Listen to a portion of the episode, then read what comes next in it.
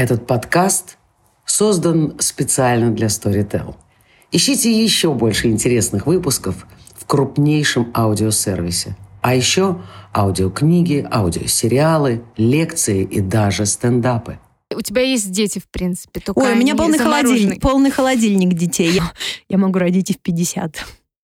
Материнство нужен не муж. Для материнства нужна а, мама, которая будет сидеть, или няня. Всем привет, я Кагершин Сагиева. Я Вероника Романова, и это подкаст «Золушка курит». Про отношения, карьеру, дружбу. Вместе с вами мы будем искать курс счастливой жизни, которая иногда не только не сахар. Но и не сказка. Это в сказке на первом балу во дворце ты встречаешь принца, а дальше жили они долго и счастливо. Ну вот тебе немного за 30. Или даже за 40, а в твою крепость рыцарь давно не проникал. Королева-мать на тебе уже давно крест поставила, и тут ты сама, наконец, решаешь повзрослеть и родить. У нас в гостях Инна Денисова, автор фильма «Порочное незачатие», и Инна пишет книгу на такую же тему. Привет. Инна, скажи, пожалуйста, я правильно понимаю, что ты заморозила яйцеклетки. Как ты себя чувствуешь сейчас? Хорошо, спокойно. Я подстраховалась. Расскажи, пожалуйста, это вообще что было? Это был э, сеанс психотерапии, наконец заморозить и успокоиться, перестать переживать о том, что часики тикают. Поскольку а, я, в общем, жила как бы вне категории возраста, и мне казалось, что детей нужно заводить не тогда, когда а, часики тикают, а когда тебе хочется детей. Вот. И я... вот ты дожила до того самого момента, когда а, репродуктолог говорит, извините, вы самостоятельно уже не можете. Правильно я понимаю? А, я сдала анализ, который называется а, АМГ, антимюллеров гормон. Да. А, посмотрев на этот анализ, а, врач сказала, что резерв очень сильно снижен. А, соответственно, как бы, ну, я спросила, а что мне делать? Она говорит, да, у нас тут таких, как вы, в общем, а, каждый день а, ходят толпами, делать вам ЭКО. Вот вам телефон. Вот. И, в общем, я сказала, а можно как-нибудь потом? Она говорит, нет, вам лучше сейчас. Вот, прям занимайтесь. Но ведь это очень страшно. А, Я слышала, что нужно принимать гормоны, чтобы эти клетки росли. Вообще это вредно для здоровья. А, Существуют абсолютно разные программы.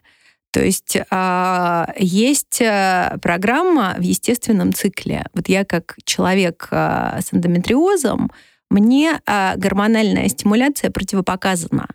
Поэтому а, я из своих там двух-трех яйцеклеток 18 не делаю. А, я сдаю клетки в естественном цикле. То есть я а, клала и морозила то, что, что выросло. Вот, собственно, поэтому как бы есть люди, которые делают действительно ЭКО там с усиленной, да, вот с, с гормональной стимуляцией.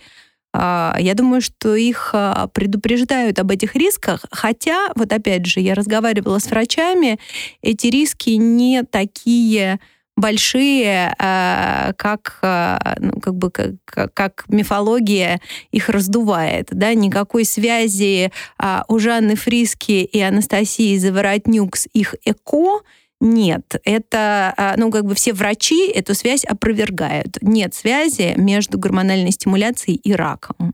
А, Это доказательно подтверждено. А, В данном случае я ссылаюсь там, на мнение пяти репродуктологов совершенно разных. Да, вот один из них французский репродуктолог Рене Фридман, который первым сделал ЭКО во Франции. Вот он мне, значит, лично сказал, да, это пожилой профессор, что никакой связи между ЭКО и раком нет.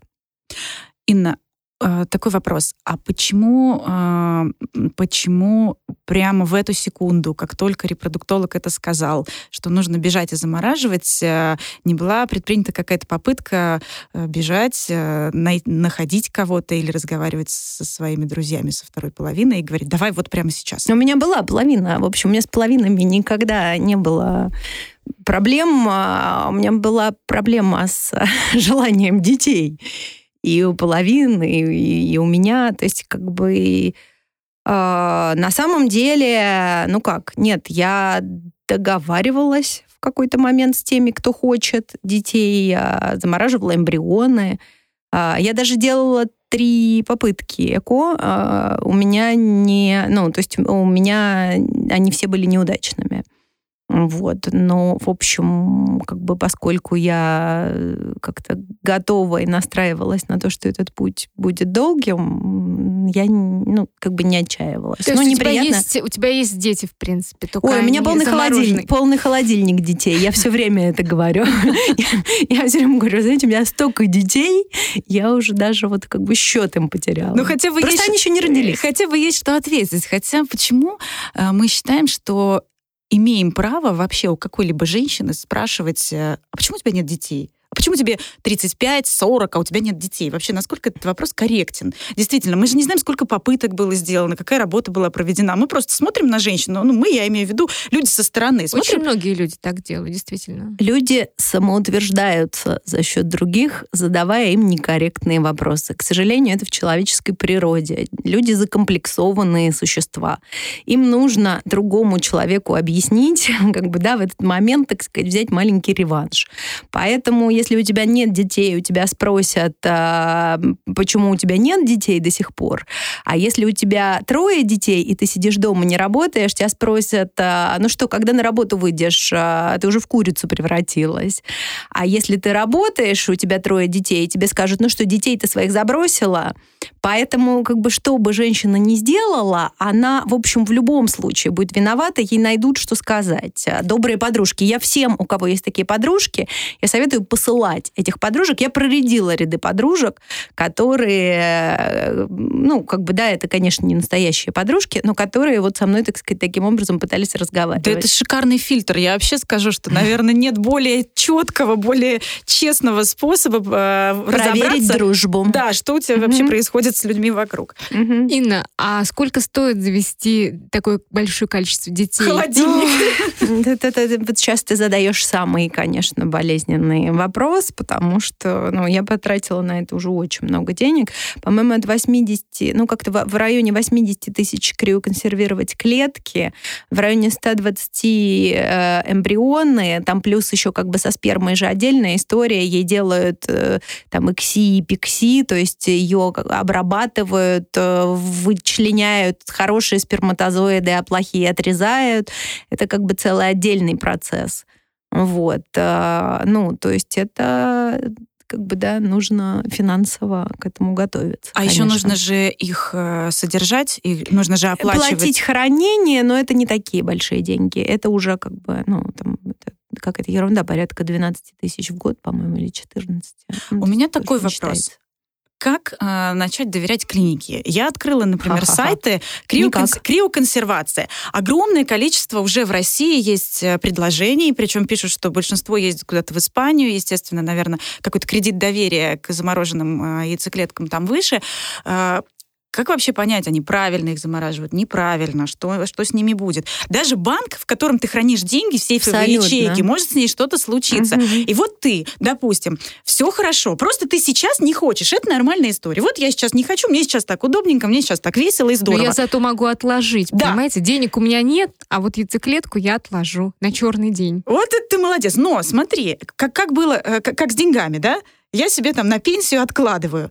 Ну, как было, например, э, у наших родителей. Вот они себе откладывали, откладывали, в жизни отказывали, им казалось, что они потом когда-то поживут, а потом раз, и все обесценилось.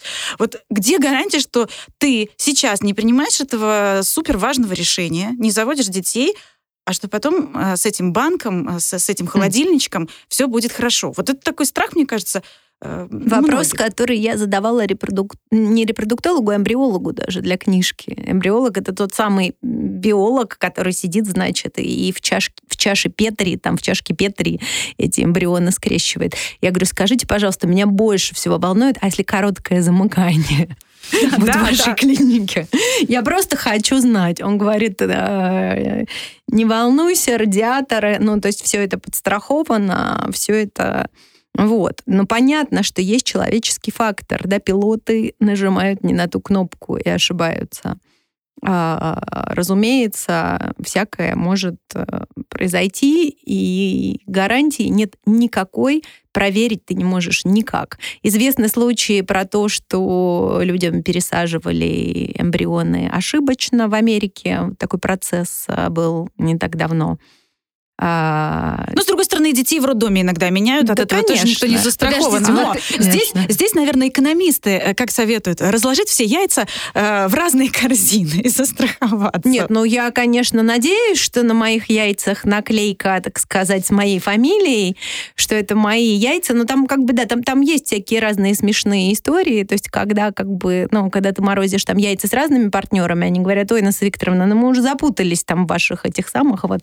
Я говорю, пожалуйста, вот вы мне не говорите, что вы запутались, а то я нервничаю, когда вы говорите мне, что вы запутались. Инна, вот здесь важный момент. Ты уже несколько раз сказала эмбрионы, эмбрионы, эмбрионы. То есть есть прямо готовые детишки? Да, это готовые детишки. У них пол, ты знаешь, можно, можно э, пол понять и взять мальчика или девочку. Угу. А, угу. В принципе, я уже даже могу начать религиозных активистов бояться, если что. Так их вообще нужно, в принципе, бояться, ну, не, не надо начинать. Они как атаковали клинику, в которой вот в Англии родилась первая девочка ЭКО, вот Луиза Браун в 78 году, собственно, там впереди планеты всей были религиозные активисты. Как бы так они и продолжают свою неутомимую деятельность. Религия я, зло, ну, да. Это я пример привела с религиозными активистами, но но в целом это, наверное, э, консервативный взгляд. Вот на, с точки зрения науки вообще того, как этому, это пол, пол детишка. К тому, как э, это общество сейчас воспринимает. То есть это сейчас этично, нормально, законно. И как это вообще в разных странах люди э, легализуют. Вот я о чем. Ну, как сказать, но про этику вообще миллион разных споров. Если мы сейчас коснемся, так сказать, этического аспекта, да, то тут же как бы это огромная, многогранная, там сложная история с ЭКО. Потому что есть, например, донорские яйцеклетки и донорская сперма. Это когда женщина и мужчина сам не может, да, они берут, в общем, чужую часть тела. И, соответственно, вот этот момент регулируется и регламентируется в разных странах совершенно по по-разному. Это страшно интересно, что, например, в Австралии запрещена и в Канаде торговля биоматериалом только бесплатно, только безвозмездно. А, значит, э, да, где-то, э, например, как бы есть еще такой момент, когда люди кладут клетки или эмбрионы и умирают. Да, вот как случай, например, Бажены Рынска. И, собственно, Бажена Рынска спокойно пересадила себе этот эмбрион. А вот, например, в Англии и во Франции у меня эти две истории для моей книжки, э, люди судились чтобы после смерти мужа свои эмбрионы забрать, потому что клиника хотела их утилизовать. Потому что этически после смерти, потому что муж не оставил воли, распоряжения, и этически мы не знаем, хотел он этих детей или нет. Вот. Соответственно, как бы законодательство очень разное, и, в общем, этических вопросов здесь, так сказать, миллион.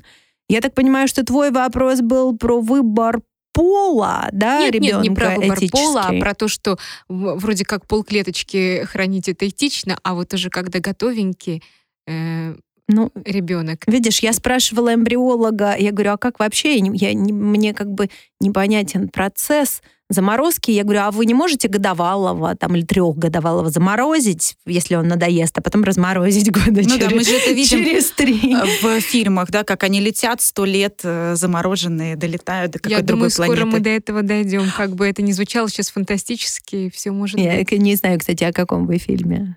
Да куда, когда на Марс летят, они же уже вообще готовые люди, замороженные в жидком азоте. Инна, а вот мне еще, простите, да? я дикий, наверное, человек, и задаю каких-то миллион глупых вопросов, но меня не волнует. А э, относительно здоровья, вот есть ли какая-то статистика по детям, рожденным из заморозки? А, значит, смотри, а, как бы, да, вот как раз у меня на по премьере фильма в ЦДК а, спрашивали, ну, то есть как бы говорили, что а правда, что дети а, эко не могут сами иметь детей? А, а правда, что дети ЭКО не доживают до определенного возраста, да? Ну, собственно, детям ЭКО сейчас там, ну вот самый старший, сколько там, 41 год, да, 42 на 78-го. А, соответственно, у Луизы Браун, первого ребенка ЭКО, двое собственных детей, она их сама родила. а, как бы как а, они будут жить дальше, статистики нет, но, в общем, она здорова, да, и все с ней хорошо. Если бы статистически... А, ну, собственно, в мире уже живет 8 миллионов а, детей ЭКО. Сколько рождено из замороженных клеток, я, я не дам тебе цифры, но я их сама узнаю, поскольку с 2011 года, собственно, криоконсервацию ввели в практику, а э, эмбрионы консервировали еще до этого, эмбрионы консервировали сильно раньше, то я думаю, что какая-то статистика есть, и, в общем, как бы если бы она была плохая, то об этом бы уже начали трубить, говорить, и эту Безусловно, процедуру да. запретили.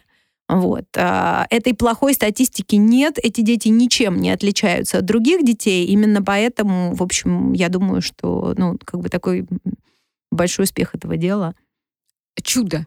Ну, да. То, что мы наблюдаем. Да, У меня такой вопрос. Так. Мы ведь можем даже эту статистику толком не знать, сколько детей э, рождено из э, криоконсервированных яйцеклеток. Почему? Потому Я думаю, что... что... Сейчас объясню. Mm-hmm. Э, Инна, у тебя в одном интервью есть фраза о том, как к тебе подходила женщина и говорила, э, если у вас останутся яйцеклеточки, можно, пожалуйста, я вот возьму, мой муж, значит, э, молодой. Да, она говорила, ты не страшная. Она говорила, я так боюсь, что донор будет страшная, а ты ничего такая такая.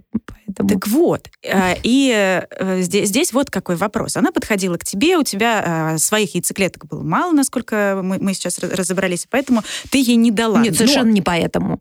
Совершенно Нет? не поэтому. Даже если бы просто я была набита яйцеклетками, я не знаю, как вот под, под завязку, не дала я ей по одной простой причине. Хотя, конечно, я осталась в коридоре стоять с открытым ртом после ее предложения, потому что она, ну, как бы, женщину привезли на какой-то бронированной машине, находила с телохранителями, она мне сказала, квартиру купишь, машину купишь.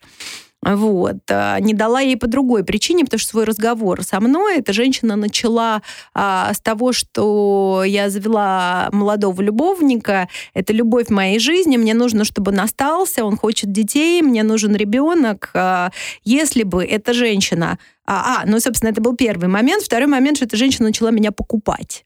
Вот. Ну, то есть если у бы... такой мамы не хотелось бы, чтобы Абсолютно. росла твоя частичка. Если бы эта женщина подошла и сказала, знаешь, сестра, не могу, мечтаю о ребенке, мне совершенно все равно, э, вот мужик там какой, мне вообще не важно, но я так хочу ребенка, пожалуйста. Я думаю, что я дала ей бесплатно. Так вот у меня вопрос, а где гарантия, что она не может подойти к медсестричке и купить медсестричку и сказать, а вот из этой пробирочки вот та была симпатичненькая? Ну, нет никаких это... гарантий. Нет, гарантий нет, просто медсестричку уволят э, с диким скандалом. Ну и как медсестричка будет продавать вообще клетки? Разумеется, все клетки там учтены, медсестричка этого вообще не может сделать. Наверное, как бы частным образом она может привести в клинику донора своего, который... Она, она меня тоже как бы покупала, я же ей не, не, не в подоле принесу эту клетку. Она как бы предлагала мне, ну в смысле, она придет в клинику со своим донором, грубо говоря, а этим донором буду я. Да, или я напишу, что я ей жертвую клетку, но все это учтено, все это, собственно, будет, э, как бы статистика-то есть. Просто это один из тех страхов, который, мне кажется, может быть у некоторых. Вот у меня, например, есть такой страх, потому что, с одной стороны, да, э, говорят о том, что плаценту куда-то отдают, куда-то перерабатывают на лекарства и так далее. Но, но всегда есть это страх, не живая что история. твои деньги украдут из банка. Но одно дело деньги, а другое дело, если кто-то вырастет реально mm. человека из твоего биоматериала, простите, уж такими терминами ну, будем говорить, и для чего опять же, обращаясь к фантастике, э, там, Кадзо и Сигура, который писал э, книгу «Не отпускай меня» про то, как людей выращивали на органы и так далее. То есть, на самом деле, разогнать эту тему э, можно, конечно, до гигантских масштабов. Да, собственно, еще Олдес Хаксли писал все в 1932 году. «Дивный новый мир», в общем, полностью рассказывает нам про процедуру ЭКО как она сейчас есть, 32 год, да, или 30, я не помню, или 31, ну, неважно. Да, но угу. вот у тебя нет какого-то такого тревожного состояния, а как же там они а, замороженные? Ну, здесь нужно, как сказать, кто э, соглашается на донорство, тот с собой договаривается. Да, как же там они замороженные, у меня нет, если честно. Я не оплакиваю, так сказать, их судьбу, не хочу их отогреть каждый день. Я а, думаю, что те, кто соглашаются быть донорами, ну, во-первых, как бы, да, а, люди, которые идут в безвозмездное донорство, а это молодые девушки, да, они должны быть там до определенного возраста. А сейчас выросло вообще какое-то прекраснейшее поколение молодых девушек, а, абсолютно как бы полных альтруизма которые говорят, а вот у моей подружки там то-то, а вот у моих друзей геев они не могут, я отдам им клетку. И эти люди, как бы, они абсолютно правильно рассуждают. Во-первых, что они помогут другому человеку осуществить его мечту, а во-вторых, а, ну, это не ребенок, это клетка. Да? Между клеткой и ребенком, и даже между эмбрионом и ребенком пропасть. И личностью. Разумеется. А ребенок это все-таки не генетика, это ну, человек это воспитание. Ну, кстати, из плюсов донорства... И то, и другое, я думаю. Но воспитание, конечно, ну, играет я вообще не верю роль. в генетику, если не веришь? честно. А я Не-а. верю. А я нет. Э, Ну, в смысле, как бы, э, кроме голубые глаза и какая-нибудь болезнь, которую, слава богу, как бы доноров все-таки проверяют, ты не можешь унаследовать характер, понимаешь? Ты не можешь унаследовать, я не знаю, склонность к алкоголизму, потому что склонность к алкоголизму, в общем-то, это травма, а это как бы, да, это если мама не любит, то вот склонность к Ну, алкоголизму. По-разному говорят, конечно, я бы не хотела сейчас, это может быть отдельная какая-то тема, но в целом, конечно, воспитание очень сильно Да, но генетически Очень. ничего нельзя, ну как бы любовь к футболу нельзя передать генетически. Ну, Воспитать смотри, ее ну можно. тут интересный вопрос. Мы можем тогда перейти э, э, к следующему аспекту. Ну, если уж ты не веришь в генетику, ну почему бы не взять ребенка из детского дома? А, объясняю. А, я, собственно, у меня одна из героинь в книжке француженка, а, литератор, как бы довольно известная писательница. Я вообще своих героинь для книги встречала удивительным образом. То есть где бы я ни оказывалась, открывала рот а, сказать, что вот я сейчас стала заниматься темой ЭКО, и вот я сняла фильм и пишу книгу, как обязательно, значит, три-четыре девушки отводили меня, в, ну, как бы одна, окей, отводили меня в сторону и говорили, мне нужно поделиться с тобой своей историей. Вот. Этих героинь мне говорят, где ты нашла людей с такими сумасшедшими историями? Я говорю, понимаете, я их не искала. В том-то все дело, что наша жизнь сейчас полна их.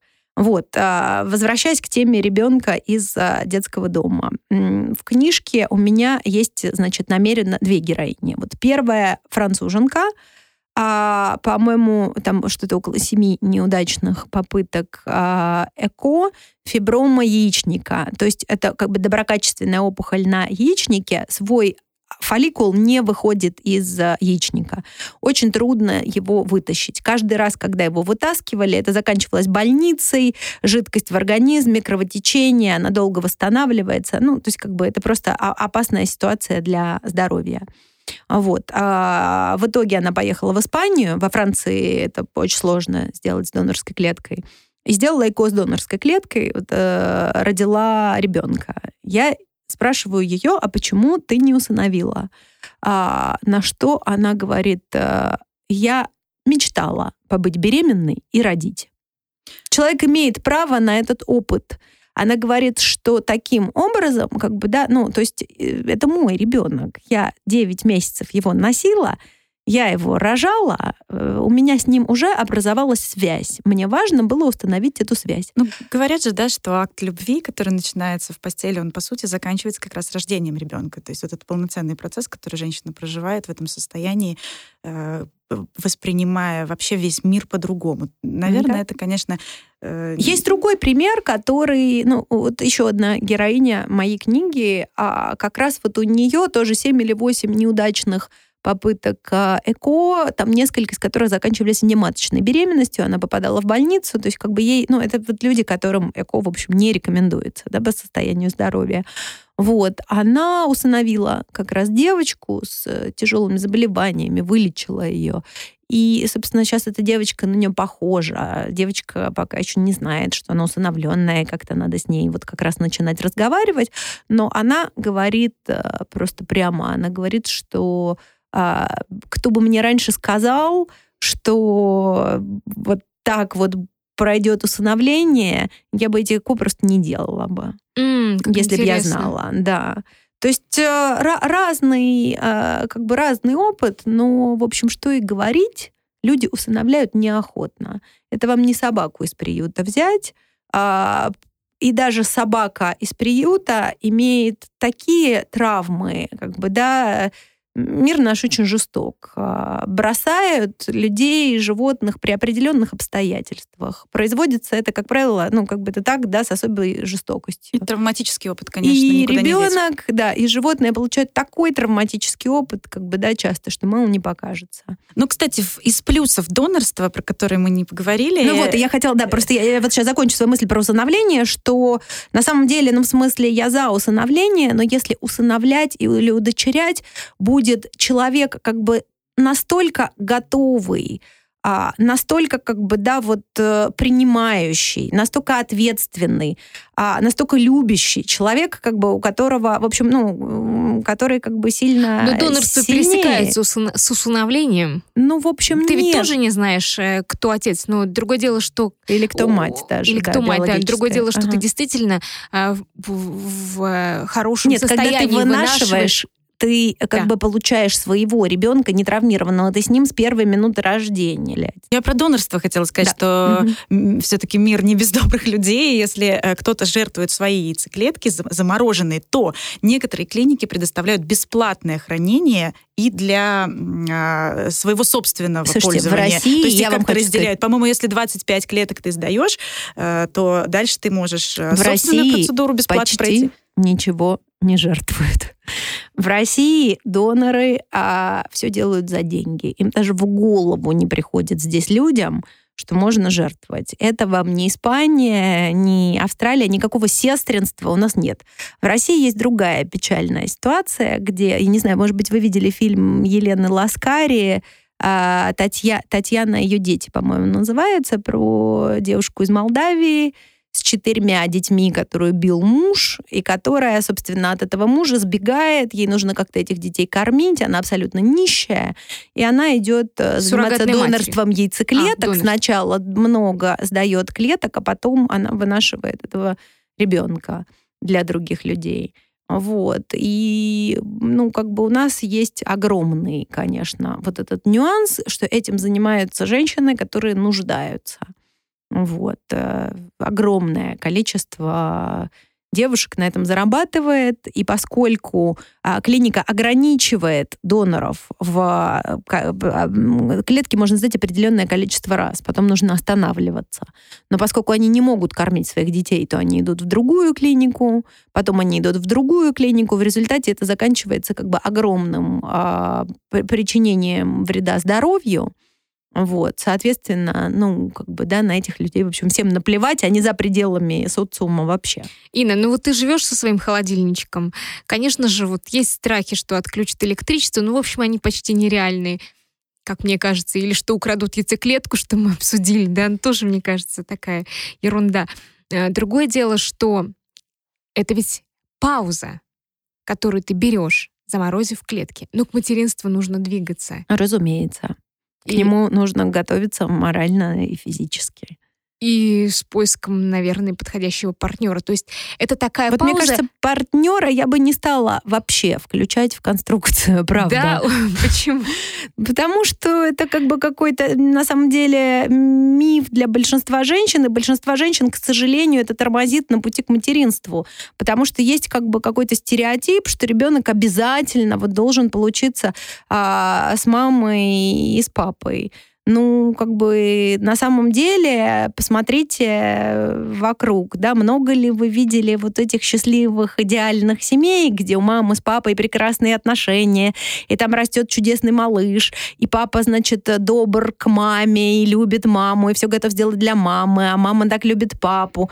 Ну, как бы, что это за идеалистическая картинка, Но не вот такую картинку я видела как раз у людей, которые договорились, что они хотят иметь и детей, и растят их э, порознь, приезжают по выходным. Мгм. И причем в эти выходные пр- проводят с э, ребенком больше времени, чем если бы они, например, смотрели телевизор каждый день, жили бы вместе и по 15 минут в день что-то там а, общались. Ну, у меня вопрос, на самом деле, был немного про другое. Он был про то, что вот ты заморозил яйцеклетки, и как бы гуляй, Вася, что называется. Ну, они там хранятся у тебя, а ты продолжаешь куролесить, вообще не думать о будущем. Для материнства нужен не муж. Для материнства нужна а, мама, которая будет сидеть, или няня за 100 тысяч рублей. Все, что нужно для материнства. То Ну, есть вот правда. это движение, да? Муж для материнства нужен, если он а, Оплачивает любит, няню. Любит тебя, как бы, да, вот готов а, в это вкладываться, хочет детей, оплачивает няню.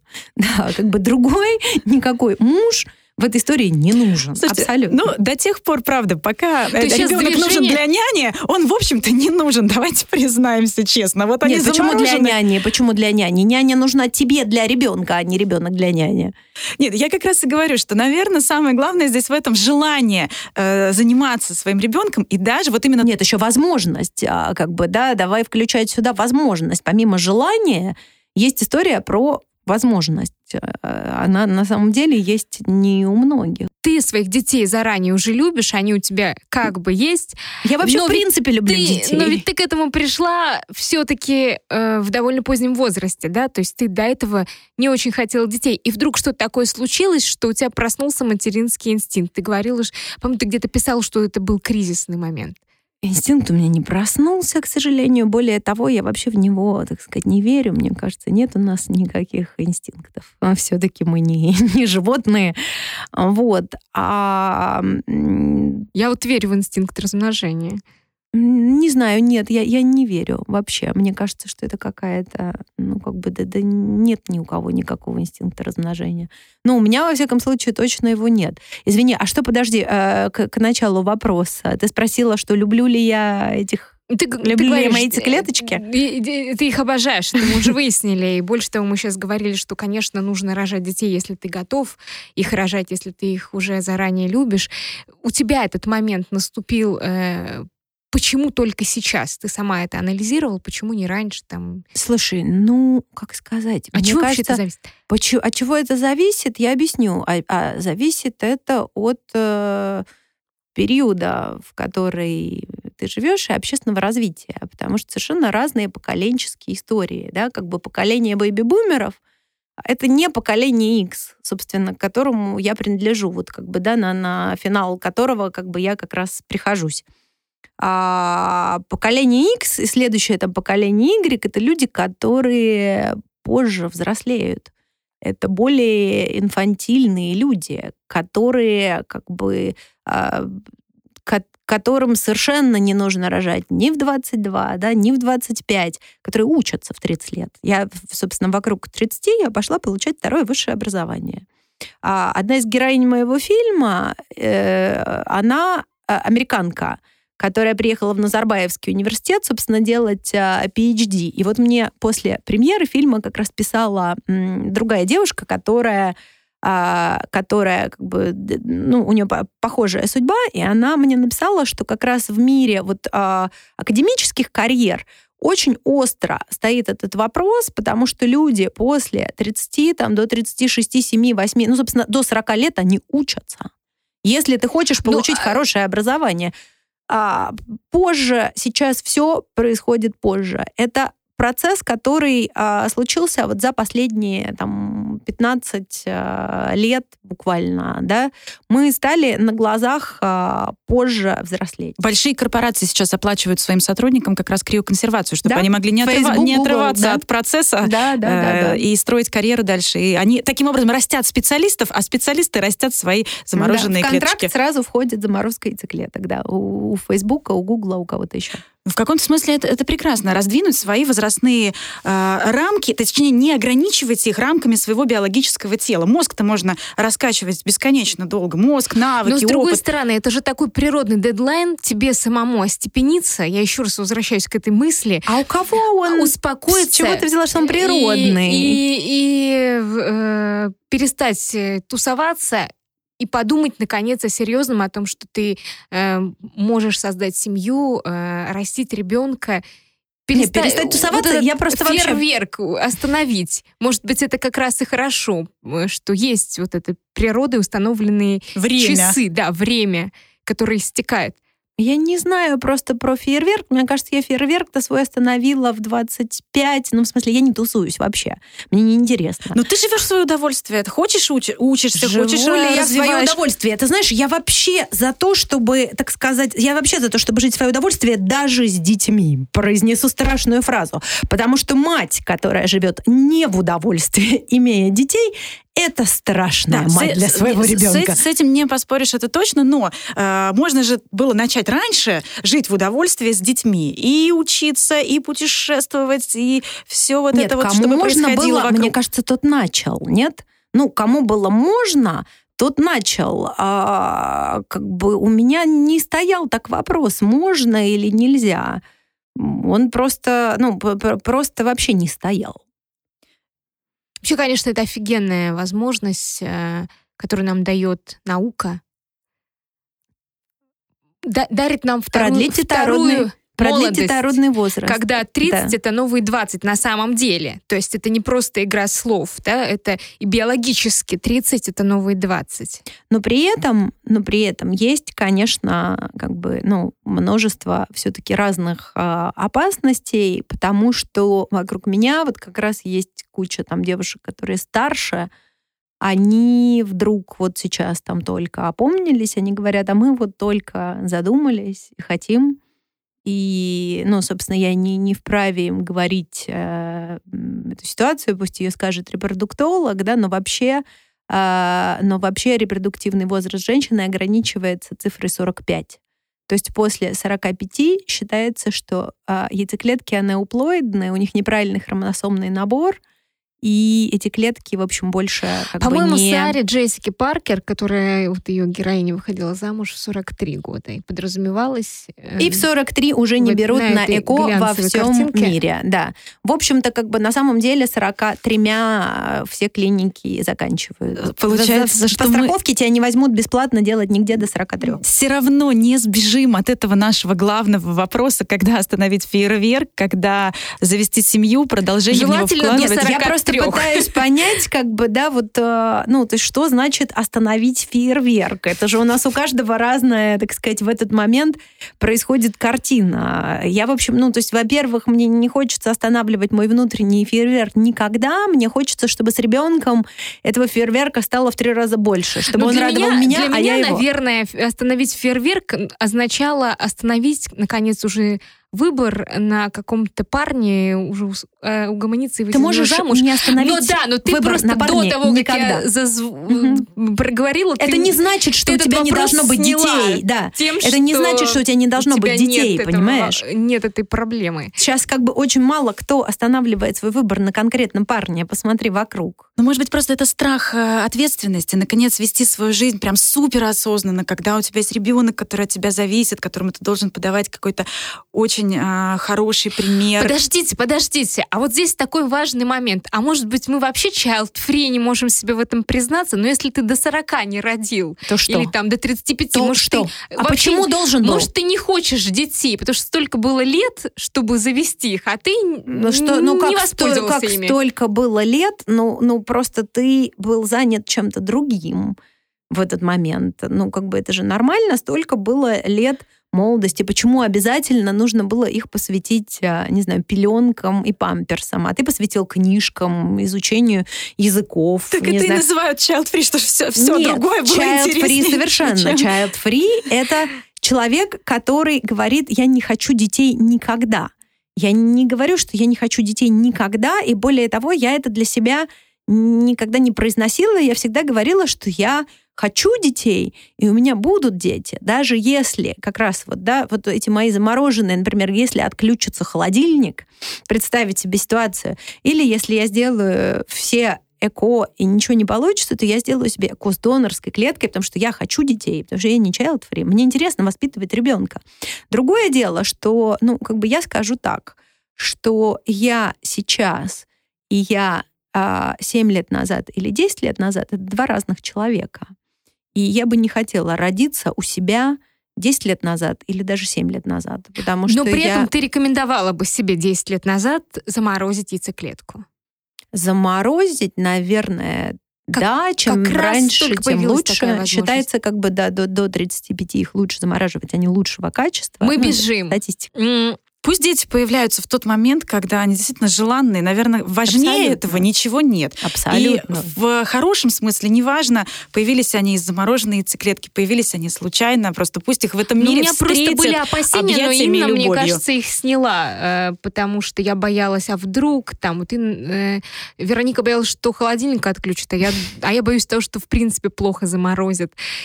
И я не знаю, я не вот в тот момент, когда я перестала бояться донорской клетки, когда я себе ответила на вопрос, что если я рожу и воспитаю этого ребенка, это будет мой ребенок, ну, допустим, он будет похож, не знаю, не на меня, а на какую-нибудь другую милую девушку, то, собственно, ну как, этот ребенок, да, я его буду учить читать. Он будет читать те книжки, которые я ему дам я буду с ним заниматься. Он, ну, он будет похож на меня, он будет с моей интонацией разговаривать. Ну, о чем мы говорим, да, то есть и в этот момент мне стало гораздо легче, потому что я поняла, что я могу родить и в 50. И, собственно, что и делают моей, а в моей клинике не так давно а, родила, по-моему, шведка, она 53-4 лет. Первый ребенок. Класс первый осознанный и да, человек вложено захотел. в него будет, конечно, огромное количество знаний, усилий и опять же э, любви, любви, конечно, конечно, он уже э, желанный. Конечно, да, любовь это вообще самое главное, а вовсе как бы да не эта иллюзия э, семьи, которая должен быть папа. Э, почему никто не уточняет, какой папа должен быть? Должен быть папа, который любит, занимается и хочет а не папа, который играет эту роль номинально, да, орет на маму, в семье домашнее насилие, там, и так далее, да, как бы, ну, вы серьезно говорите о том, что должен быть папа, можно, такого папы не будет никогда. Ну, здесь э, что, что еще очень важно в завершении, наверное, нашего mm-hmm. разговора, услышать ты себя и понять, я хочу ребенка или от меня кто-то ждет, хочет, требует, и чего я на самом деле хочу сейчас или попозже – или это мне кажется, не хочу. Да, это, мне кажется, к сожалению, почти невозможно сделать, потому что в нашу подкорку вросло уже такое количество чужих слов на эту тему, что, в общем, отличить свое от чужого практически невозможно. Мы все животные социальные, и социум давит на нас с такой силой, что как бы хочешь, не хочешь, а будешь себя сравнивать, а, ну, как бы, да, и будешь обязан этому социуму выдать то, что на тебя требует. Поэтому как бы я бы как раз не, не стремилась тоже вот обязательно очистить это свое желание, но не очищается оно иногда. Я не знаю, когда особенно как бы там с мамой какая-то тесная связь, а мама очень хочет, никогда ты не, не разберешься, хочешь это вот ты, или ты маме хочешь своей угодить, уже что отстала уже от тебя. Ну, если ты пошла на эту маленькую операцию, даже по заморозке яйцеклеток, все равно это уже, наверное, для это тебя значит, важно. что ты хочешь ребенка. Ты хочешь. Это да. очень важный Но я нет, момент. Я, я боюсь остаться без ребенка, скажу вам честно. Я не знаю, хочу я или нет. Ну, сейчас mm. уже, наверное, хочу. Чем на самом деле вот с каждым следующим годом хочу больше. А шла, когда я шла, я шла, боясь остаться без ребенка. Никого я не хотела в тот момент, когда шла. Полезный страх. Да, э, двигать тебя вот к материнству, да, это есть движение. Спасибо большое, Инна Денисова была у нас сегодня в студии, журналист, автор фильма «Порочное незачатие». Ждем книгу с таким же названием. Да, спасибо большое. Это был подкаст «Золушка курит» с Огоньком и с нами, с Кагершин Сагиевой и Вероникой Романовой. Вы дослушали до конца и хотите послушать еще? Просто зайдите в Storytel и слушайте без рекламы и без ограничений все, что пожелаете. Слушайте. Будьте умнее.